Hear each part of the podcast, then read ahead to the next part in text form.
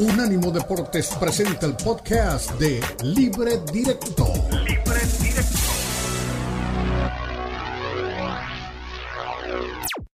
Unánimo Deportes presenta Libre Directo. Libre Directo.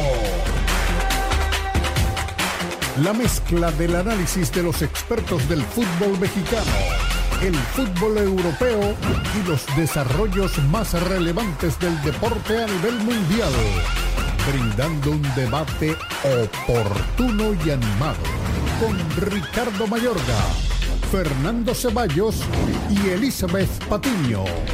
Esto es Libre Directo.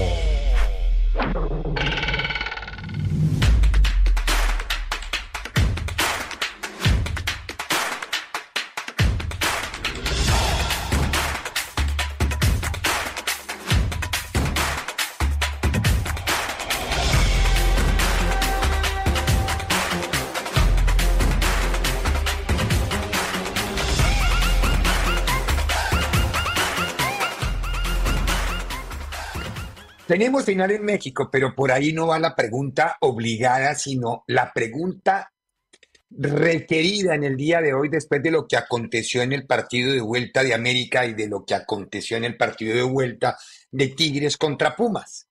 El resultado del San Luis visitando al Azteca es lo que ha generado toda una explosión de conceptos e inclusive a aficionados, a cronistas, a seguidores y no seguidores, a cambiar la perspectiva de lo que se tenía del América. Pero por eso quiero plantear en esta cultura exótica del fútbol mexicano, ¿qué es lo que pretende la... Y, esta pregunta le cabe ahora a los de América como le cabría a los del Tri o a los de Chivas o a los de, de cualquiera. Pregunta, ¿cuál era el objetivo de América? Sí, y por favor que me lo contesten. El objetivo de América es llegar a la final y el objetivo siguiente va a ser ser campeón. ¿En dónde está el América? En la final.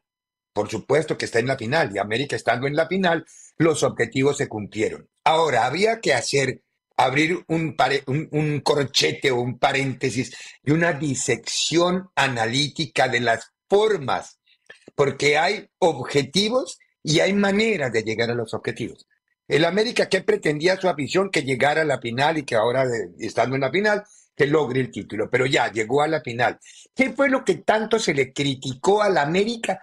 Que se quedaba en cuartos, que se quedaba en semis, que ni Solari, que ni, ni tampoco el Tano. Ahora con Jardín sí se llegó a la final.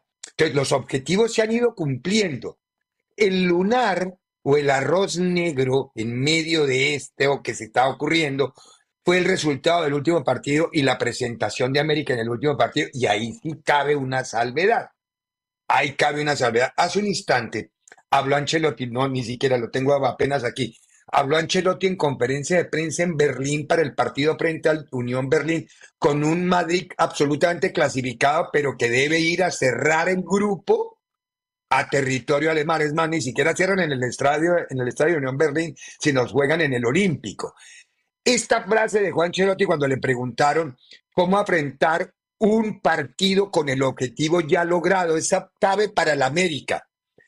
Y la respuesta de Ancelotti, atención, el objetivo está conseguido, lo hemos hecho bien hasta ahora, pero queremos acabar bien, mostrando buena imagen, como siempre decimos, es una competición especial, hay que respetarla, está en juego nuestra profesionalidad, hay que jugar un buen partido.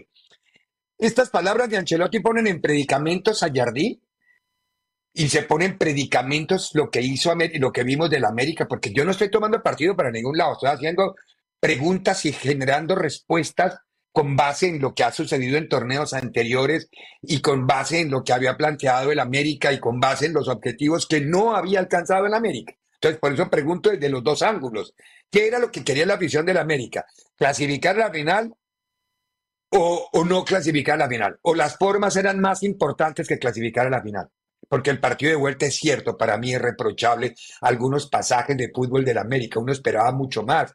Yo siempre esperé respuesta, inclusive con el 1 a 0, pensé el América en cualquier momento se sacude y sigue sacudida desde lo futbolístico, pero no lograba el objetivo del gol y terminó, porque como el gol es el que determina y el táctico, como le decimos ahora desde que nos inventamos este nuevo vocabulario del fútbol, y, el gol no apareció, entonces el juego termina con un 2 a 0 y con un América terriblemente cuestionado y terrible y espantosamente pitado por sus aficionados. Entonces, ahí el cronista se pregunta, yo, yo, no, no, no quiero ser el cronista genérico, yo, ¿qué quería el aficionado del América? ¿Quería alcanzar el objetivo? ¿O, ¿O, quería solo ganar y ganar y ganar, no importando el que no se alcance el objetivo? El América es un equipo de altas exigencias, sí, nadie le está quitando la exigencia al América, pero por favor entendamos el contexto general de las finales y de estos partidos con el reglamento de México. Son partidos de 180 minutos, así lo oigo cada rato por todos los técnicos y todos los sabios que hablan de fútbol. Entonces, ¿cómo quedó el partido? 5-2. ¿O no? ¿O me equivoco? Contradíganmelo. Entonces, ¿qué es lo que se quiere en esa cultura de destrucción pues, si se gana malo, si se pierde gano, si no, bueno, lo que sea, siempre es malo algo. Estamos buscando siempre lo negativo en lugar de encontrar lo positivo. Y eso es peligroso en el mundo del fútbol y peligroso dentro de un ámbito en donde se mueven emociones, pasiones y ha llegado a extremos que se cruce ese umbral para entrar ya en la violencia. Por eso es complicado, complicado manejar las circunstancias que se están manejando con respecto a los resultados. Al final, la final va a ser América contra Tigres. Ok, vamos a hablar hoy largo y extenso con él y con Fernando más adelante, que llega más para la segunda hora, de lo que puede ser, lo pueden ser estos partidos. Pero sigo insistiendo, las formas son importantes cuando se pueden, cuando se dan. El objetivo, para mí, no tiene que usted pensar como yo, para mí el objetivo principal es el valedero. ¿Qué necesitaba América? Llegar a la final. ¿Qué necesitaba? Eliminar al rival. ¿Qué necesitaba? Ser superior y ganar por más goles en los, dos partidos de 180 minutos. Lo hizo. El de la vuelta no le gustó a los aficionados. Sí, tiene su reproche. No lo puedo tampoco justificar. Pero no empecinarse en ese odio de agenda programada contra América que hace rato vengo insistiendo. Si América pierde un partido, hay una agenda establecida para caerle encima. Si América gana dos partidos, hay otra agenda establecida para caerle encima, porque entonces no es mérito de la América, sino mérito de los demás y del arbitraje. Así no se puede competir. Eso no es leal. Y mire que se lo está diciendo alguien que no es mexicano, que es neutral, que no tiene pasiones, que no sigue ninguno de los equipos. Como yo lo veo, Aquí son porristas la mayoría, pero porristas la mayoría con agendas establecidas de acuerdo a sus pasiones. Soy Ricardo Mayorga de Frente y aquí comienza Libre Directo.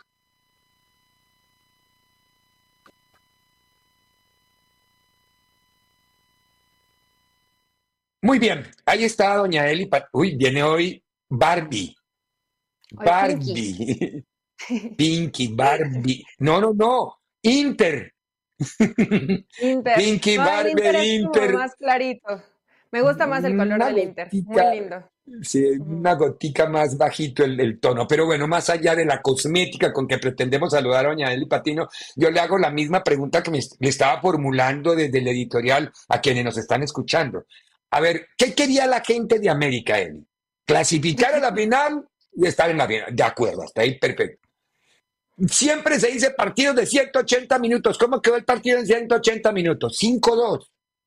A ver, ¿qué es lo que querían? A ver, yo entiendo que el partido no fue bien jugado, que hubo desdén, que hubo. Sí, también lo entiendo.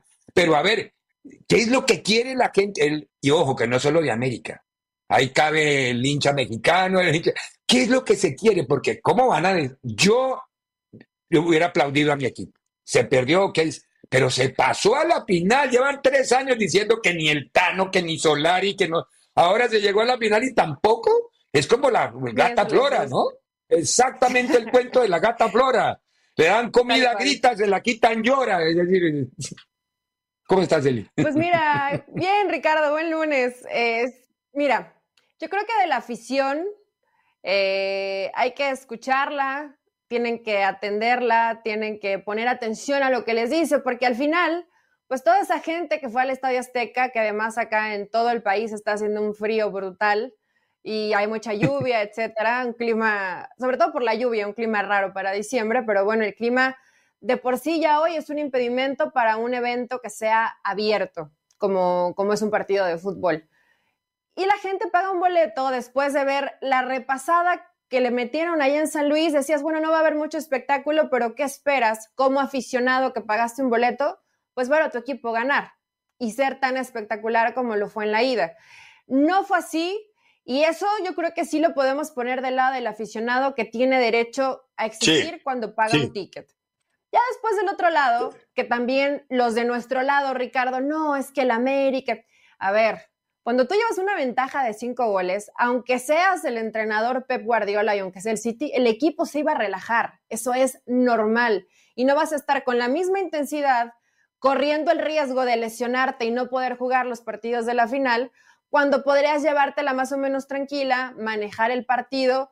Si me preguntas a mí, si yo hubiera sido Jardino, hubiera mandado a mi mejor arsenal de inicio y después ya si el partido seguía igual o lo iban ganando por uno o dos goles, ya lo ibas midiendo con, el otro equipo. Pero él lo decidió al revés y se dio cuenta de una cosa muy importante. La banca del América no es tan buena como los que habitualmente arrancan. Jugadores como Quiñones o como Fidalgo, Fidalgo que hoy está en un gran momento generador de fútbol, si no está, al América le cuesta. O sea, te, te vas dando cuenta de cositas que creo que fueron útiles para Jardine, pero la afición sí está en lo correcto de reclamar lo que se le pegue la gana, porque mucho poquito, pero pagaron un boleto para ver ganar al AME y no lo vieron ganar. De ahí a que eso perjudique para que mentalmente te quite estabilidad pensando en la final o que el nivel de juego, que el América no era el que pensaban, ahí estarían completamente equivocados, porque un equipo con seis cambios, pues aún así San Luis intentando lo mejor que pudo, sí ganó 2-0, pero realmente América no puso demasiada resistencia. Entonces, Ricardo, déjalos déjalos que se estresen, porque además ayer escuchaba a muchos aficionados americanistas diciendo, esperemos que pase Pumas, porque Tigres va a estar más difícil. Bueno, América es favorito. Ya les metieron miedo. Se metieron miedo. y yo creo que tanto América como Tigres van a vivir un partido realmente de intensidad hasta la final del fútbol mexicano. Porque los rivales anteriores hijo, no, no, siento que no fueron un parámetro tan alto, Pumas no lo era, San Luis evidentemente no lo era, entonces eh, dentro de ese nivel de mediocridad del torneo mexicano, en dos partidos vamos a ver el mejor nivel del torneo mexicano. Esperemos que así se dé, ¿no? Esperemos. Con base en lo que tú me dices, comentaba el editorial, ojo con esta frase de Ancelotti, cuando le preguntan cómo jugar estos partidos con el objetivo ya logrado porque fue es exactamente lo mismo. Manchelotti llegó ya a Berlín y en la conferencia de prensa, usted ya está clasificado, ¿cómo va a jugar? Dijo, el objetivo está conseguido, lo hemos hecho bien hasta ahora, pero queremos acabar bien, mostrando buena imagen. Como siempre decimos, es una competición especial, hay que respetarla. Este es un juego y está en juego nuestra responsabilidad y profesionalidad. Hay que jugar un buen partido. Eh, creo que no ayuda mucho a Ancelotti, no ayuda mucho a Ancelotti a, Jardín con esa declaración. A lo que está pasando. Y tiene razón, y más aún remarcando eso, Ricardo, con el América, cuando eres un equipo grande, guardando la debida proporción, Madrid en España, América en México, etcétera, pues tienes esa responsabilidad de como equipo grande jugar cada uno de los partidos que se te presenten. Pero eh, es, absurdo castigar a Jardine o al América por lo que pasó el fin de semana. Para mí, Es más, cacareando tres años por el objetivo. Logra el objetivo y ahora tampoco. Yo parece? O sea, preferían jugarlo medianamente bien y ganarlo, pero que por la clasificación global se quedaran en el camino. Están ahí. Hicieron lo, hicieron lo, necesario para tener una ventaja de tres goles. O sea, no es que estuvieron ahí cerca y San Luis metió cinco y el último minuto, como la temporada pasada, que avanzaron de San Luis, pero con el rosario. Hijo, con una protuberancia en el cuello, sí me acuerdo. bueno. tenemos esa taza suya es divina porque es una taza que nosotros la compone y le llamamos.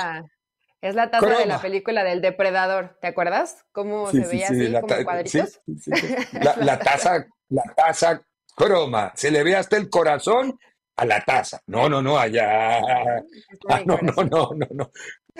Eh, ah, no, va, está de este lado. bueno, vamos a ir a la pausa y ya hay finalista, Tigres es finalista, ya analiza, escuchamos los técnicos y analizamos lo que fue el partido de ayer, porque del otro ya aquí votamos corriente todo lo que teníamos que votar. Pausa y volvemos. En breve continúa Libre Directo en Unánimo Deportes. Somos Unánimo Deportes, el poder del deporte y la cultura latina. Continúa Libre Directo en Unánimo Deportes.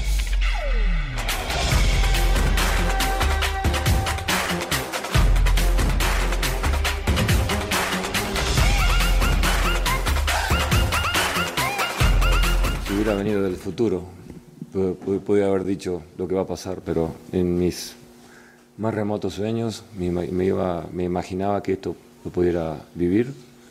Me siento un privilegiado, muy orgulloso del equipo, de los jugadores, de cada uno de ellos, de todos los que eh, integran el plantel, de los que les tocó jugar, de los que tocó estar en la banca y los que no pudieron ni siquiera estar en la banca agradecidos con ellos porque esto es el logro de ellos. Eh, muy contento por la afición que tiene otra vez una final más y que podemos disputarla no solamente para salir campeón, sino por un doble campeonato. Entonces, doble satisfacción y nada, estoy disfrutando. Eh, sin duda ya estamos pensando en el rival, ya estamos armando el plan para, para la semana y, y enfrentar a un, rival que, que también es de mucho prestigio y, que ha hecho un gran torneo, por algo fue el líder y, hoy está en la final. Pero también eh, quiero, quiero destacar eh, al equipo de Pumas que nos enfrentamos ahora en semifinal, que realmente dejaron todo en la cancha.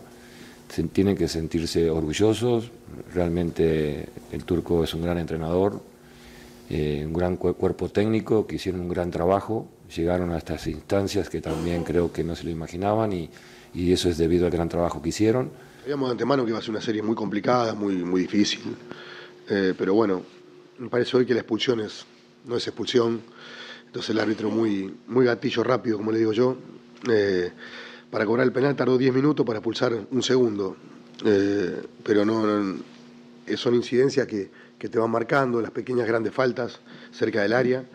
Eh, todas esas cosas a nosotros nos tiene que servir de aprendizaje para, para más adelante esas incidencias sean a favor nuestro. Eh, pero bueno, eso te lo va a dar el llegar a estas instancias, el competir y, nada, hay muchos jugadores que están acostumbrados a este tipo de, situaciones y, bueno, se pudieron adaptar un poco mejor. Pero los jugadores, el cuerpo técnico, el directivo acá en Puma, no podemos mirar todos a la cara porque dejamos todo, eh, con nuestras armas llegamos hasta donde llegamos, alcanzó para esto, eh, pero estuvimos muy cerca, estuvimos muy cerca eh, y eso también lo, sentimos, se sintió en el ambiente hoy, pero bueno, no nos alcanzó, esa es la realidad. Bueno, yo quisiera hacer una salvedad para que la interpretáramos todos o la analizáramos todos. Hay una gran diferencia entre un pisotón premeditado y un pisotón fortuito. El 80% de las expulsiones que veo en México son pisotones fortuitos, no son pisotones premeditados. Porque es que es muy normal que nos pisemos y si nos pisamos bailando y apretando a la novia que la queremos y la amamos, a ver, ¿qué pretendemos de un partido en donde está en disputa una pelota y donde hay de por medio pasiones, amores, idas, vueltas? Es decir, por favor, y lo estoy siguiendo y lo he seguido al menos en dos ligas en la de España y en la de Inglaterra, que es en la que más vemos. Y creo que el arbitraje lo ha ido entendiendo en las últimas. Es cierto, a veces hay pisotón, pero como lo decide el VAR y lo deciden los árbitros que están mirando una pantalla de televisión, ellos son impersonales. Hay que entender, hay que sentir lo que está pasando por el jugador, entender su lenguaje corporal, su lenguaje facial, el movimiento completo de la jugada para saber medir un poquitito, yo no sé si él esté de acuerdo conmigo, medir un poquitito que hay premeditación o no, que hay mala leche o no. Para mí lo de Benevendo no había ni mala leche ni premeditación. Y el pisón es en una esquinita del pie, además es... Es una exacto, es que una cosa es falta y otra cosa es... Si quieres sacar la tarjeta amarilla ya sería rigorista. Pero bueno. Sí, de verdad. De verdad. Eh, sí, creo que se equivoca. A lo mejor Puma se siente un tanto perjudicado en, la, en esta llave, en estas semifinales. Creo que la expulsión de a media semana de Trigos sí era. La de ayer de Benevendo no era. Eh, no era. Entonces, una, una buena y una mala. Y mira que el arbitraje no ha sido tan malo en liguilla como lo fue en, la... Es verdad, es verdad. Pero un poco ha sido bueno, ¿no? Un poco menos malo. Sí, sí, sí, de, acuerdo, de acuerdo, de acuerdo. Y al final de todo, Ricardo, creo que hace eh, conciencia Mohamed de decir, pues nos superaron porque sí, la expulsión y tal, pero fueron mejores y no nos alcanzó. Y por más que tengas un buen entrenador, si buscas alternativas y no tienes soluciones ni con los titulares ni en la banca, eh, yo creo que se vuelve muy difícil competir con un equipo tan completo como lo es Tigres, ¿no? Creo que hasta Pumas compitió de más con, la, con el equipo que tiene. No tiene un equipo, eh, por un lado muy joven, por otro lado con extranjeros que la verdad han sido una decepción. Lo de Del Prete y el Toto Salvio ha sido una decepción en el, en el fútbol mexicano. Salvio ayer desaparecido, ¿no? se esperaba yo creo que algo más de ellos. Si tenemos que hablar de los locales, realmente el chino Huerta pues no anduvo, no ha andado en la liguilla, es, es atrabancado, es acelerado, eh, piensa poco, o sea, no solamente ir y guerrerear todos los balones, tienes que volverte pensante en la cancha, ser un poco más inteligente, él no, él va como chiva desbocada, de un lado para otro, corriendo y creyendo. ¿Dónde se hizo? ¿Dónde se hizo? No se rehizo, ¿dónde se hizo? Es una chiva desbocada en Ciudad Universitaria. Pero bueno, realmente creo que el turco con lo, con lo que podía, pero fue un equipo al final eh, de conceptos primarios, Ricardo. O sea, tratando de ganar segundas jugadas, eh, de recuperar lo más rápido que podían el balón, pero igual lo perdían muy rápido. Eh, buscando algún, ganaron algún duelo por fuera o en algún centro que la, que la terminara pescando el toro. Entonces, creo que Pumas muy poquito y Tigres muy bien, ¿no? También hay que decirlo, Tigres ha jugado una muy buena llave de semifinales, es un equipo maduro, es un equipo completo en todos los aspectos, buen Ah, bueno, tú les dices maduro, el piojo les dijo viejos es más o menos lo mismo para el lenguaje de, las parejas, pero, pero para el fútbol no. Pero hay, hay cosas buenas, hay jugadores en muy buen momento en liguilla, como Córdoba, eh, como Gorriarán. La verdad hay que decirlo, también ha tenido una buena liguilla. Gorriarán ha costado y, lo está haciendo. Ben Laines es igual un poco como, como el chino, atrabancado, loco, con más calidad individual, ¿no? Con mejor técnica, pero también es medio atrabancadón. Y acá se viene una situación buenísima para Siboldi, Ricardo, buenísima en el aspecto como entrenador, con las posibilidades. La liguilla que ha tenido Nico Ibáñez ha sido muy buena. Si tienes a Guiñac disponible, ¿qué va a hacer Siboldi? ¿Utilizar a Guiñac o utilizar a Nico? Que a mí Nico me ha parecido, es un delantero muy completo, ya lo sabemos. Pero también entendemos del otro lado que si Guiñac dice juego, va a jugar Entonces, eh, pues, ahora te hago la pregunta al director técnico. La pregunta al director técnico, eh, ¿no cabría entonces que los usara los dos y cambiar el dibujo? O a esta, no a esta altura de la película ya, porque es la final, pero pensando en futuro. Si tienes dos muy buenos, ¿por qué no usarlos? Ricardo, ayer, ayer seguramente lo notaste ya en la parte final del partido, cuando mete a, se quedan Dineno y a, a cambia a, cambia línea de, tres Tigres.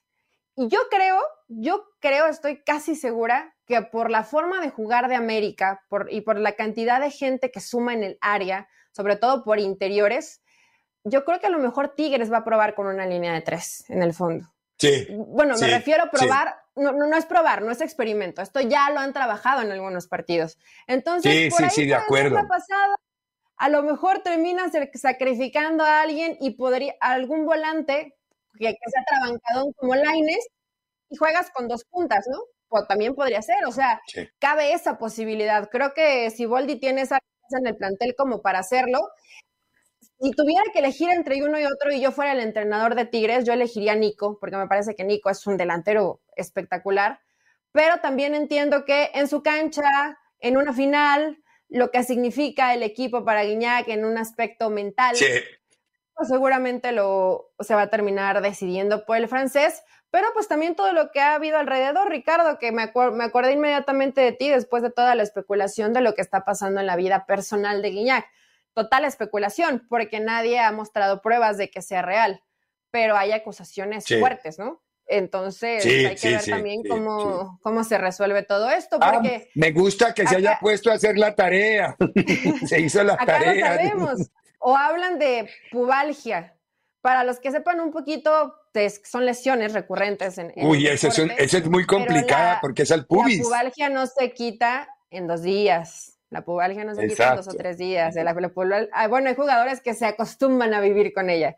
Entonces, algo están ocultando, algo no es real, o yo soy muy mal pensada, o tú eres muy mal pensado, pero... No, no, no. No, yo las cosas que... Las cosas que, que, Las cosas que, ojo, que sugerí porque no me he atrevido a hacer la acusación como me la dijeron, me las contaron de Monterrey, no me, las inventé yo, ni las leí hacia la carrera, me las contaron directamente de Monterrey, de lo que está pasando allá adentro y de lo que ha venido pasando, no es de ahora, él, y esto ya tiene tiempo, esto tiene tiempo y por eso es extra, pero cero pruebas, cero material probatorio, lo han manejado muy de bajo perfil, muy de bajo nivel, no lo sé. Y Ricardo, lamentablemente un terrible antecedente, y yo sé que ya nos dicen a la pausa, pero ¿te acuerdas de lo de Daniliño? Cuando Tigres lo cubre, se va a Brasil. Sí. Le tocó irse volando rapidito. tuvo que irse por el tema de violencia doméstica. No quiero decir que estén eh, cubriendo a Guiñac, o sea, no lo quiero decir, pero hay un antecedente. Entonces, pues también eso tarde que temprano va a salir, ¿eh? Y a lo mejor ahorita lo están cuidando porque se viene la final, pero si Guiñac es responsable de algo que tengan que pagar, pues tendrá que hacerlo. Y eso cada quien responde ante la ley como tiene que responder ante la ley. Ahí no nos metemos para nada. Tenemos que ir a la pausa, querida Eli. A la vuelta de la pausa crucemos el mar. Porque hubo un partido ayer, un partido ayer. No, no, no. De los, este fin de semana de Europa fue espectacular. No sabía uno para dónde mirar. Hasta los de España, el Madrid con Betis, que más adelante vamos a hablar y el Girona-Barcelona fueron juegazos, como los fueron en Inglaterra también, pero juegazos. Y vamos a hablar del Girona-Barcelona porque Girona ya es una realidad. No hagamos escándalo de que el líder era líder. No, escuché a Xavi, no lo he escuchado. Lo vamos a escuchar aquí, ¿no? Ah, sí, sí, sí, lo vamos a escuchar. Porque Xavi es un bellísimo manual de disculpas y además todo cabe bien, ¿no? Es la cara del, la continuidad histórica de, una, de, una, de un Barcelona que está pidiendo otra cosa. Pero vamos a la pausa y los escuchamos y hablamos un poquito de ese partido. En breve continúa Libre Directo en Unánimo Deportes. Continúa Libre Directo en Unánimo Deportes.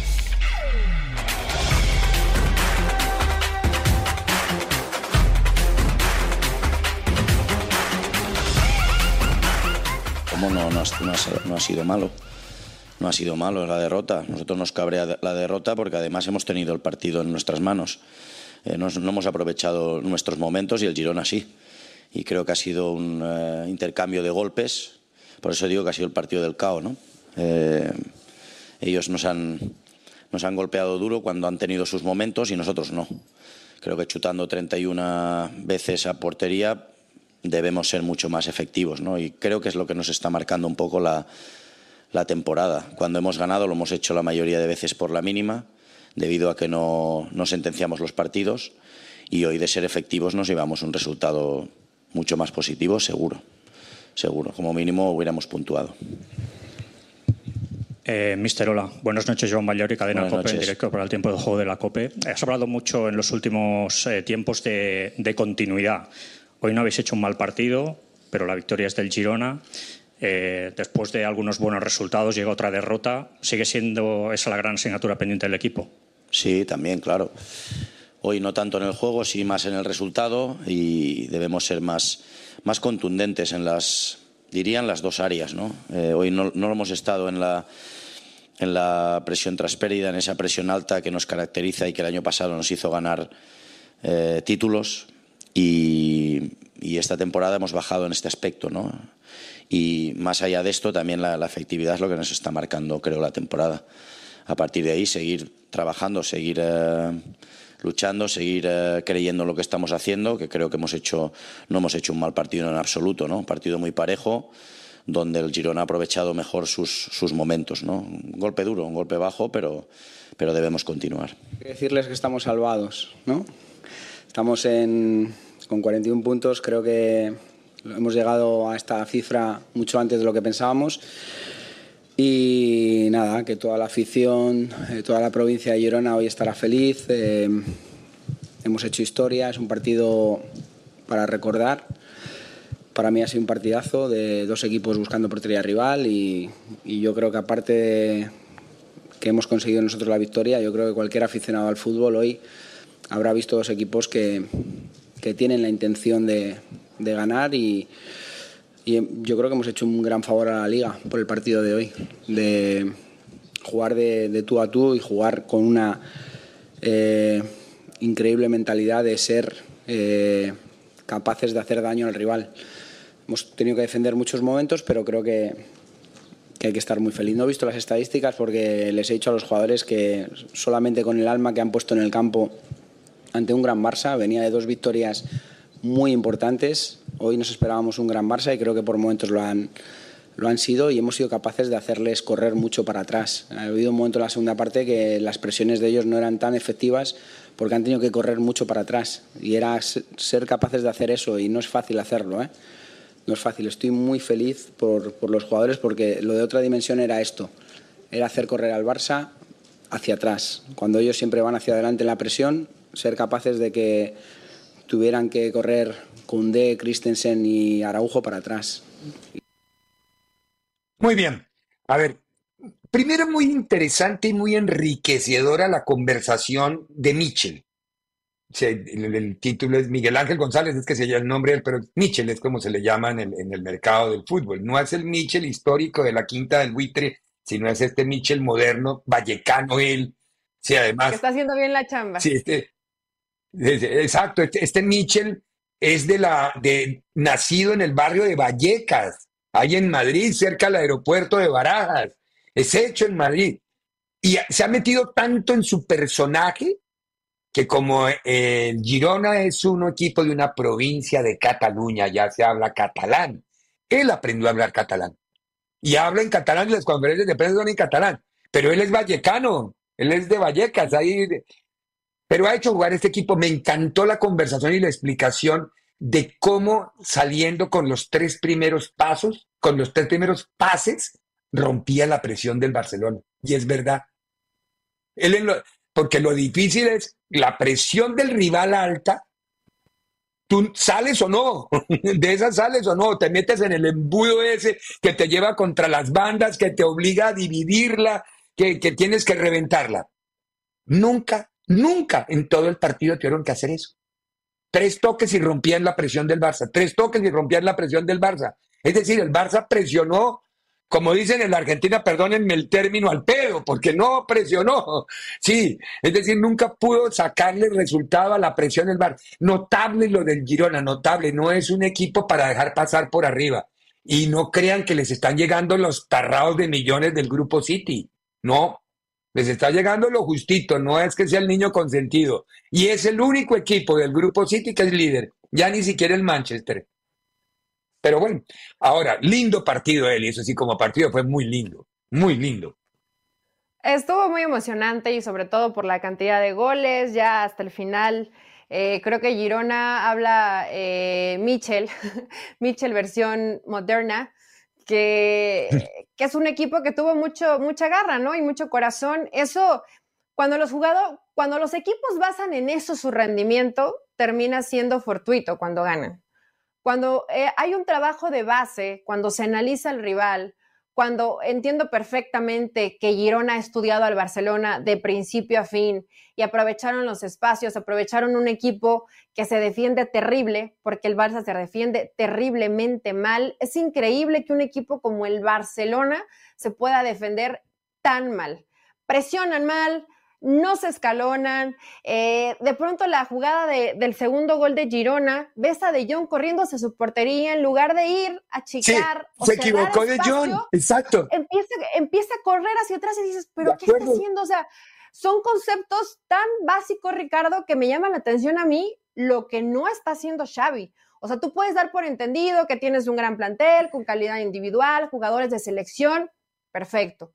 Pero si esto no se trabaja y no se corrige, las ventajas que terminó sacando Girona, después en hombre contra hombre, ok, te van a ganar duelos individuales, pero si no tienes la velocidad, tienes que tener la estructura del equipo. Y hoy Barcelona es un equipo sin estructura y no hay justificación, o sea, por más que semana con semana es que se lesionan, es que Xavi, es que el tiempo, ya llegaría alguien, ya debe haber alguien, alguien que le dijera a Xavi, te está quedando grande el Barcelona, no hay trabajo y no es porque no tengas a los jugadores disponibles, es porque o no tienes la capacidad para dirigirlos o no tienes la forma de transmitir porque a lo mejor sabes muchísimo, pero no lo puedes eh, mostrar a tus jugadores en la cancha. Yo creo que ya estuvo bueno de pretextos para el Barça, el Girona lo, lo desnudó. Y yo, yo, sé que también el Barça en algunas ocasiones, pero siguen siendo ocasiones de destellos individuales, no de una brillantez colectiva. Ahora, ¿cómo te explicas el rendimiento de Eric García en el Girona cuando hace cinco meses era el peor jugador del Barça en zona defensiva? Entonces a uno ya entra una cuestión, porque yo fui de los que le pegué muy duro a Eric García. Desde que metía la mano Guardiola por él, García no veía la suya. Eh, no, no, no, pero es curioso. Yo le eché la culpa a Eric García, yo sí decía este, no, de razón que Guardiola lo dejó ir. Ahora, sale del Barça, va al Girona y es un monstruo defensivamente y la defensa del, Girona es una maravilla y juega la ley Blin, que ya es de los, bueno, a los 32 años no puede ser uno que es un veterano, pero ya es de los recorridos y hacen y rinden como loco, sí, rinden como loco. Eh, bueno, lo de David López, vaya, lo de Miguel, Miguel jugando de carrilero a veces y corriendo, ese chico lo, acaba de, vender la mitad del pase, eh, porque no vendió sino el 50% del pase el Real Madrid. Y ahora me da la sensación que Florentino lo va a tener que pagar los 8 millones para volverlo a traer porque esa es una zona neurálgica futuro en el Madrid, el lateral izquierdo, la salida por la, izquierda. La conducción a velocidad y el físico que tiene, o sea, bien, realmente Ricardo, como y lo dijiste. puntazo que le metió a la pelota. Muy poquito, muy poquito presupuesto, porque es poco el presupuesto, pero ahí es cuando hablas de que un entrenador hace un buen trabajo, hace que este equipo vuele. Con una nómina que no la vas a comparar con la del Madrid, ni con la del Barça, ni con la del Atlético de Madrid. No, Sigankov se come la cancha. Ese, es ucraniano, si no estoy mal, yo no tengo idea de dónde es. Y Dovic, el que hizo el, primer gol, es un monstruo también en el desmarque. Son los dos jugadores medio exóticos que tiene, de resto son Couto, después el Sabio que entró. Es decir, tiene muy buen equipo. Y lo que pasa es que necesitaba verse, porque cuidado, no hagamos a Laraca con el Girona líder. Girona era líder, duró, llevaba líder un montón. Lo que pasa es que tuvo un pinchazo de empate y un triunfo del Madrid. Este fin de semana fue al revés, pinchó el Madrid con empate ante el Betis y ellos ganaron y otra vez. No es que llegó hoy a ser líder el Girona, el Girona ha mantenido una campaña espectacular. Tiene 41 puntos y su objetivo era la salvación y en España se salvan con 40. Ya, ya cumplió y no va ni la mitad del torneo. Girona ya jugó contra el Madrid o no han jugado. Sí, el único partido que ha perdido en casa. No, en casa lo, perdió con el Madrid.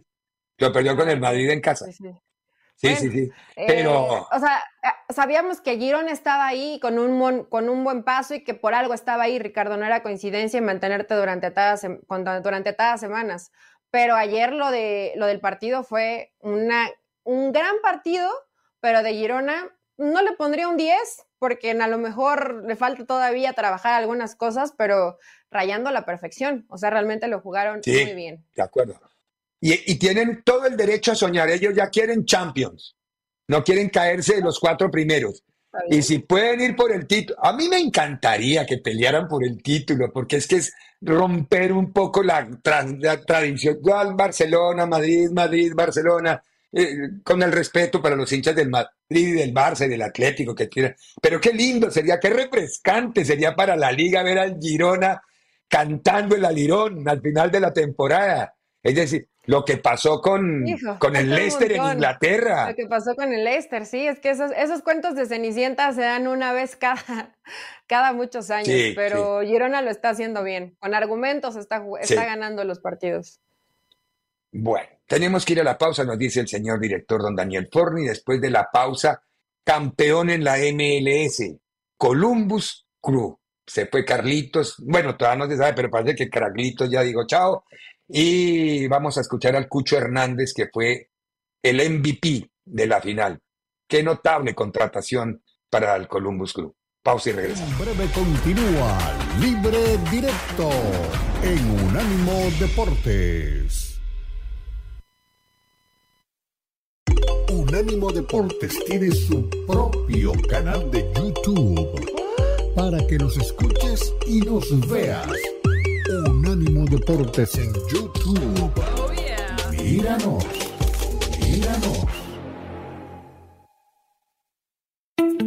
Unánimo Deportes presenta. ¿Sabía usted que el jugador más pequeño en las grandes ligas fue Eddie Gaddell? Medía apenas un poco más de un metro de estatura. Comenzó jugando con los desaparecidos Browns de San Luis. Esa franquicia se mudó a otra ciudad para convertirse luego en los cerveceros de Milwaukee. Manny Pacquiao ha estado en el top 10 del box en cuatro décadas distintas. Ganó su primera corona a los 19 años por knockout ante Chacha y Sasakul. Ha reinado en ocho categorías y aunque cayó contra Mayweather, superó a Tim Bradley en dos de sus tres peleas. Se destacan ocho inolvidables peleas contra mexicanos, como contra Marco Antonio Barreras, Eric Morales y Juan Manuel Márquez. Floyd Mayweather ganó títulos en cinco categorías y ha sido el boxeador taquilla pay-per-view más destacado en las últimas décadas. Desde que se convirtió por primera vez en campeón ante Genaro Hernández hasta su despedida contra Conor McGregor. Mayweather se enfrentó a 23 púgiles y venció a 15 campeones mundiales seguidos antes de retirarse.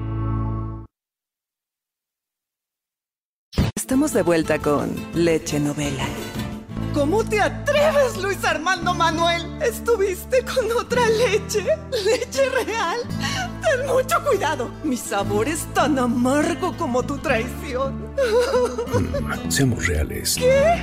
Perdón, leche novela, pero no suenas como una leche auténtica. Se nota que tienes ingredientes artificiales y algunas cirugías plásticas. Nada que ver con el gran talento de la leche real, con 13 nutrientes esenciales. Get Real, Got Milk.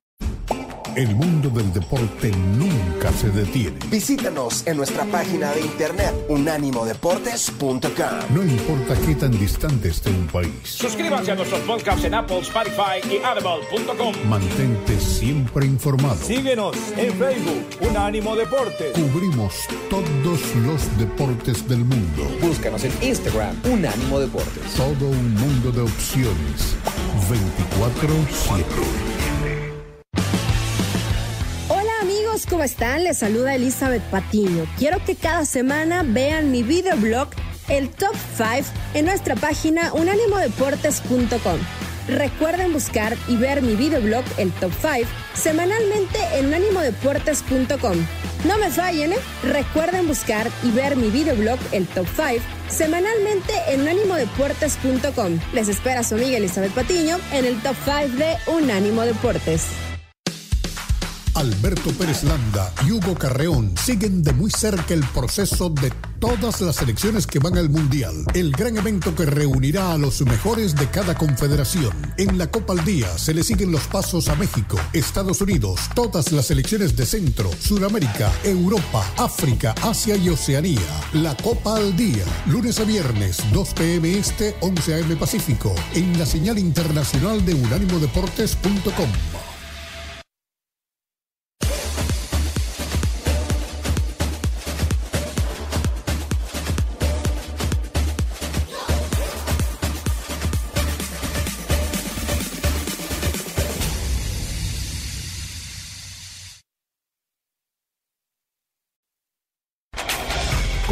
Libre Directo en Unánimo Deportes.